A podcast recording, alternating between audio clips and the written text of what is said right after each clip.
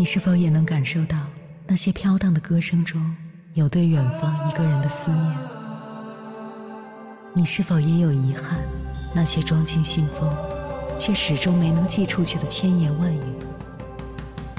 你是否也走过从南到北那漫长的路？遇见，也错过那东来西去的人。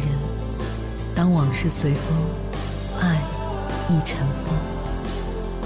凌晨时分，跨越千山万水，讲述和倾听我们的故事。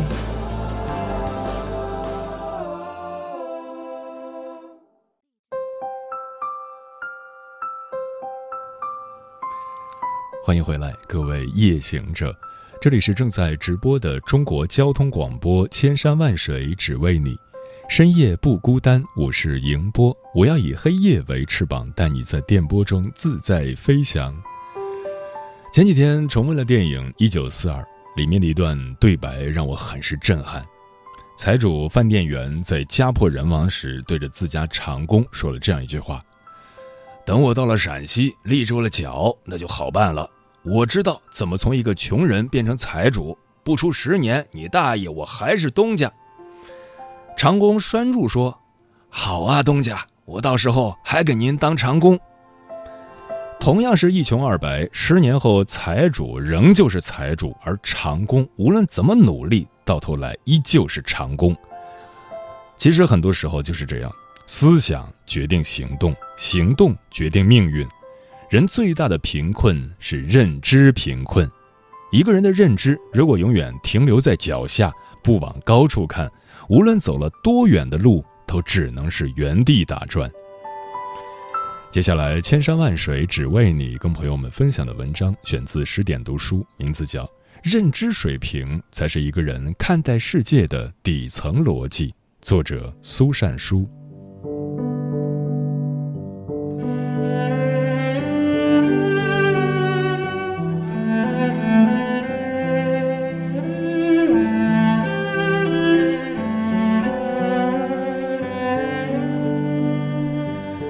经常听人说什么格局，人生就什么结局。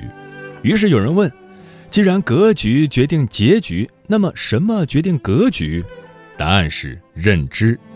认知水平才是一个人看待世界的底层逻辑。人与人最大的差别，不是智商，不是情商，也不是格局，而是认知水平。认知水平越低，人生越被动。弗洛伊德在《梦的解析》里讲过这样一个故事：主人公是一个女孩，在父亲的葬礼上看到一位帅气的男子，令她心动不已。她很想再见到这个男子一面。没过多久，女孩的姐姐被人杀害。经过警方的调查，结果令所有人都啧舌，大家都想象不到凶手竟然就是妹妹。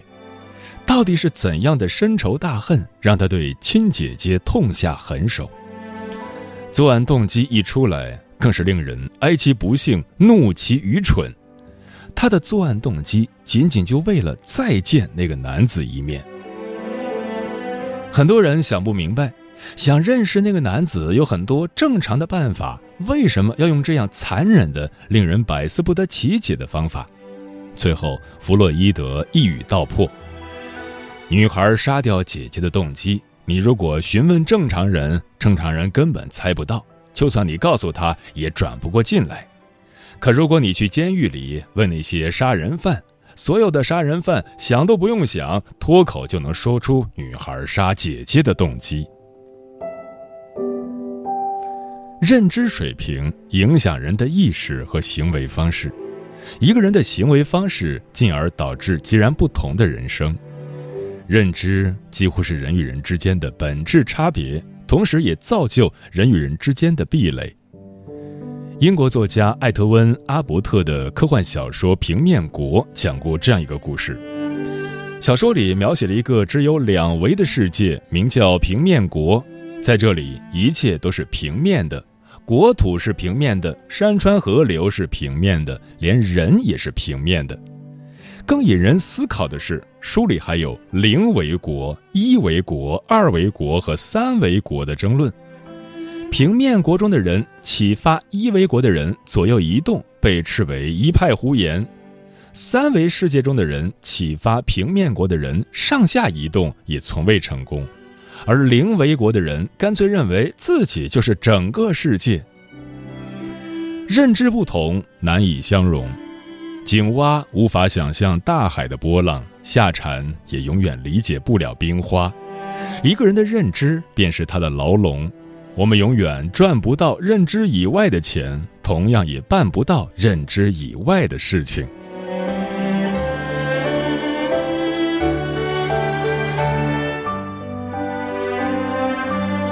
认知水平越高，越能破局。一个人的认知水平决定了他看问题的深度，一个人看问题的深度决定了他解决问题的能力。面对问题，认知层次低的人只能解决浅层问题，而认知水平高的人能够直达本质。有段时间，有位朋友总是很苦恼，每到下班时间，领导总是扔给他一个方案，让他加班赶出来。他很想拒绝领导，但是又说不出口，每次都是带着情绪工作。这样的结果是，既没有做好工作，跟领导的关系也处得很差。他过来问我怎么办。我就给他讲了杨天真的故事。工作最忙的时候，顾不上吃饭和睡觉，这对杨天真来说是常有的事情。他的妈妈很担心，总是打电话嘱托他：健康永远是第一位的，工作再重要也不能牺牲健康。杨天真当然理解妈妈的关心，但他认为工作和健康绝不是对立的。这个问题的本质是当下的人生阶段和排序情况。如果你还年轻，想为自己的人生拼出一番成绩，那么奋斗就是第一位的。如果当下的健康状况不太好，那么就要把健康放在首位。而且每个人的人生排序不一样，有人觉得工作能让自己满足，有人喜欢下班后的生活。杨天真思考这个问题的方式，不是单一的听从别人或反对别人。而是用两个维度分析了自身需求，最后做出让自己满意的选择。认知层次低的人困于浅层问题，认知层次高的人解决深层问题。听过一句话说的很有道理：人与人比拼的是对一件事的理解和洞察。花一秒钟看透事物本质的人。和花半辈子才明白过来的人，自然过的是不一样的人生。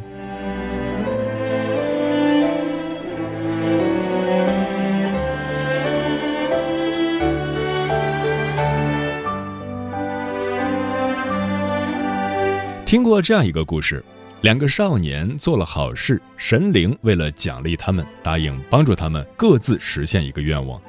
其中一个少年许下的心愿是拥有很多很多钱，另一个少年的愿望是拥有超出常人的智识。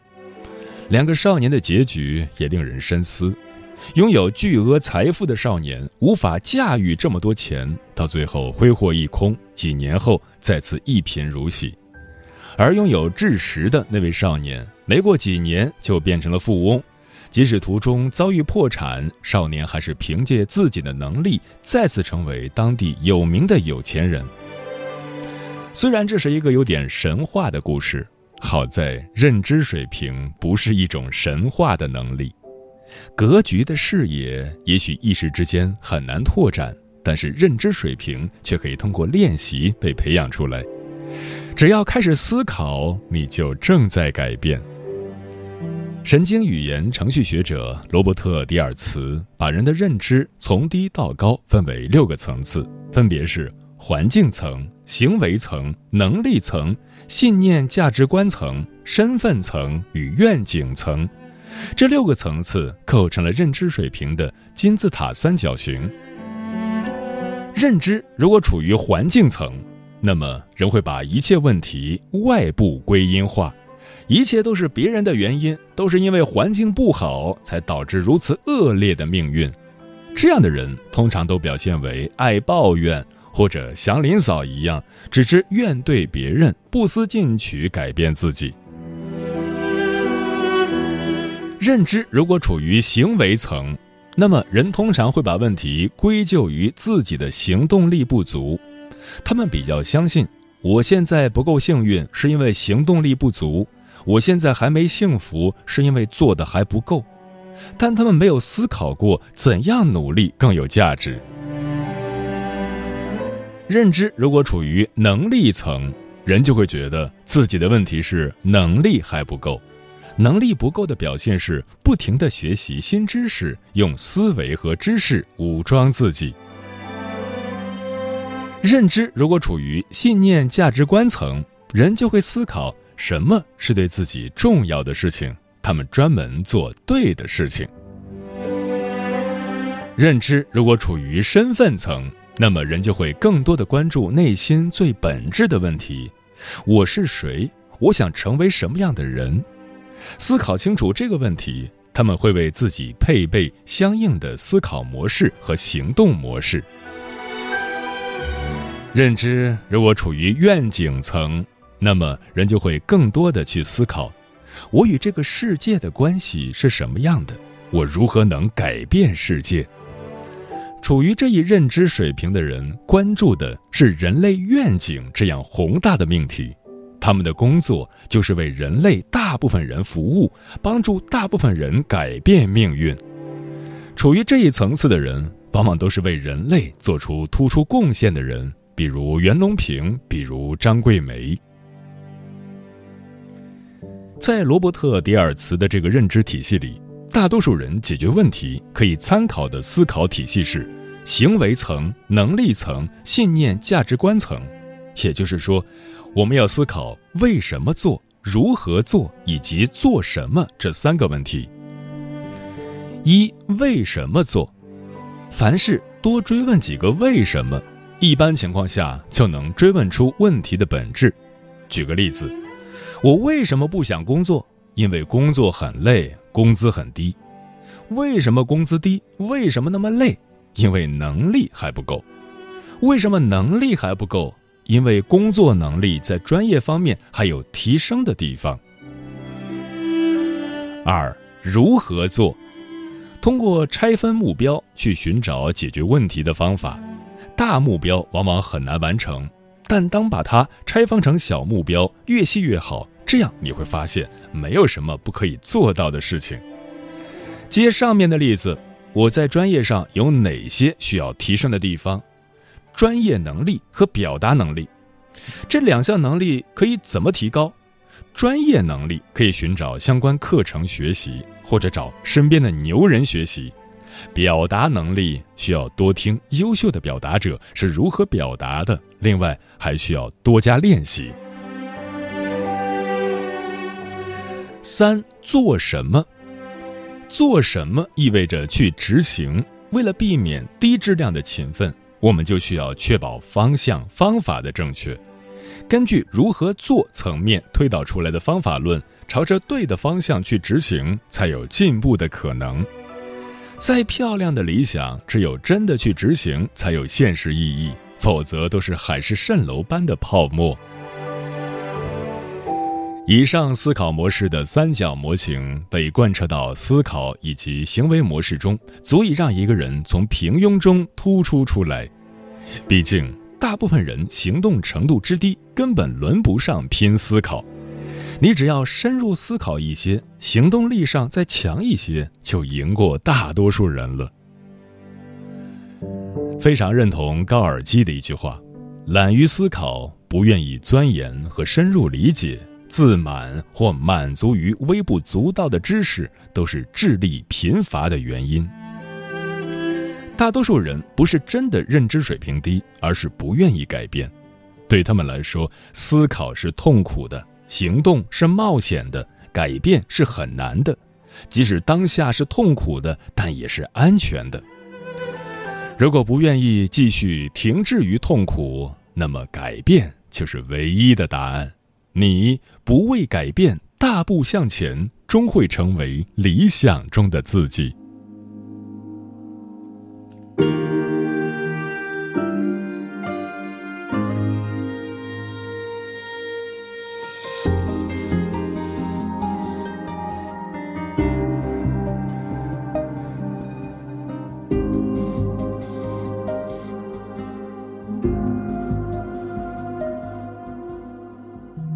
寂静宇宙的相撞，一颗星星正脱离在窗。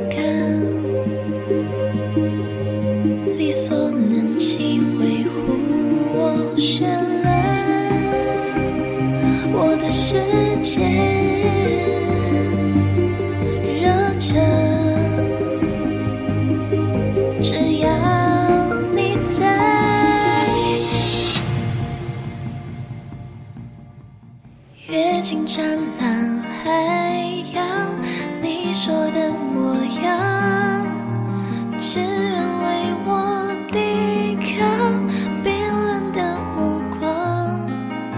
他撕下我的北方，揭穿我的坚强。你说着破碎的遗憾，却说就爱我，不管什么样。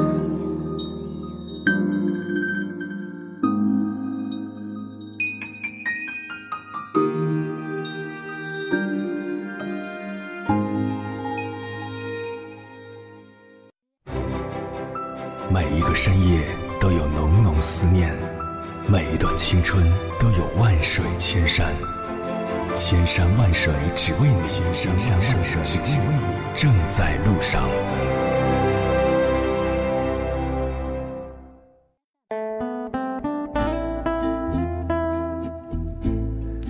所谓成长，就是认知升级。对此你怎么看？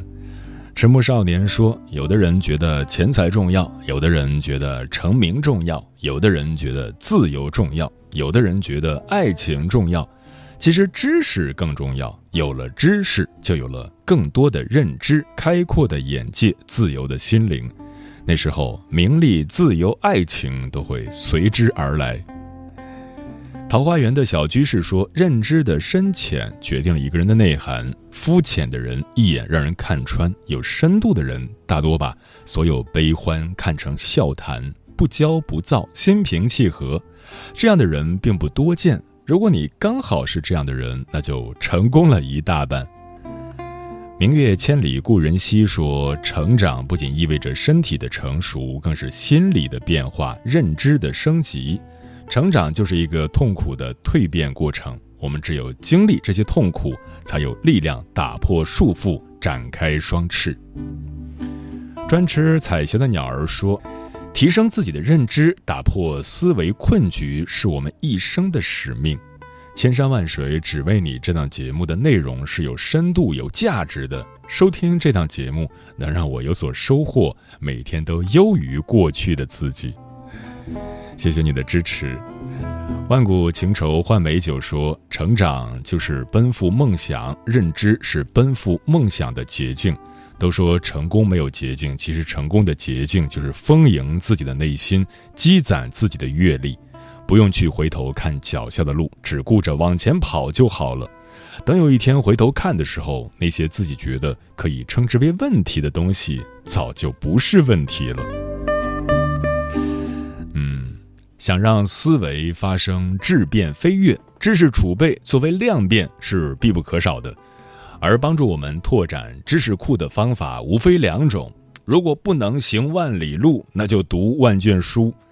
就像苏轼所说的：“博观而约取，厚积而薄发。”博观就是广泛涉猎、大量阅读；约取则是一个去无存精、去伪存真的过程。所谓的成长，就是保持高度敏感，对新事物永远保持开放的心态。大量吸收新的知识，向外探寻，向内思考，不断打破自己，升级自己。当然，知识如果不实践，永远无法内化成自己的认知。只有敢于行动，去经历，去体验，才能形成自己的理解。有句话说得好：“认知决定上限，努力决定下限。”想要实现人生的逆袭，必须提高认知，拼命努力，洞穿事物本质，见大通简，才能迎刃破局。时间过得很快，转眼就要跟朋友们说再见了。感谢你收听本期的《千山万水只为你》，晚安，夜行者们。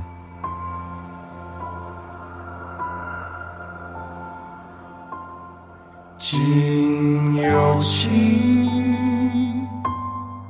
今无常。今生命中每一次的分离，尽忘却，尽衰老，今无垠的宇宙，尽害怕，尽遥远的今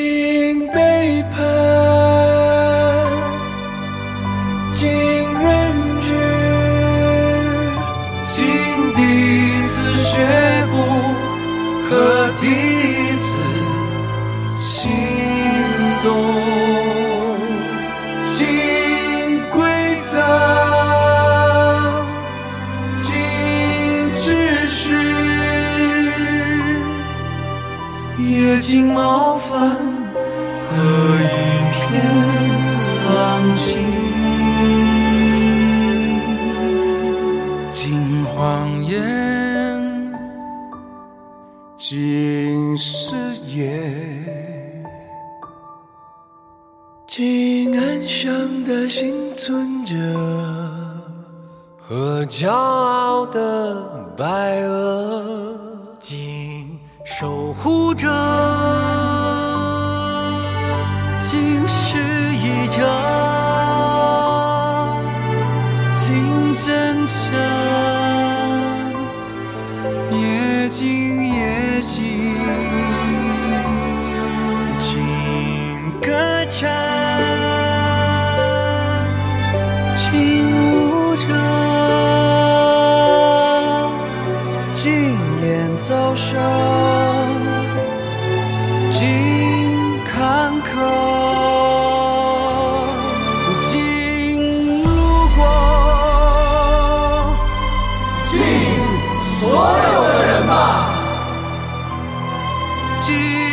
谁都好，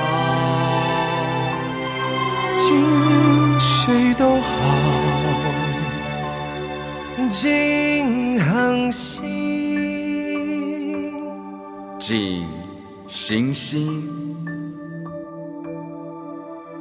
尽天下的黑洞，也尽吵闹的流星，尽微细，定尘埃情不值一提的爱星星竟一闪而过的彗星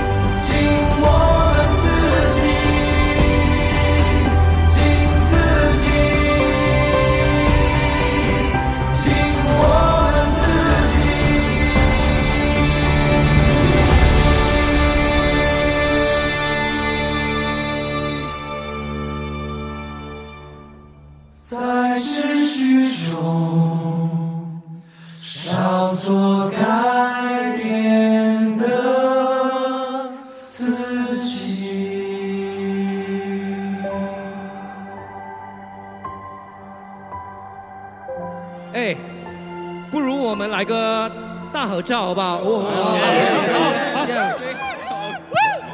，OK，OK，OK，OK，了，准备，准备了，一、二、三。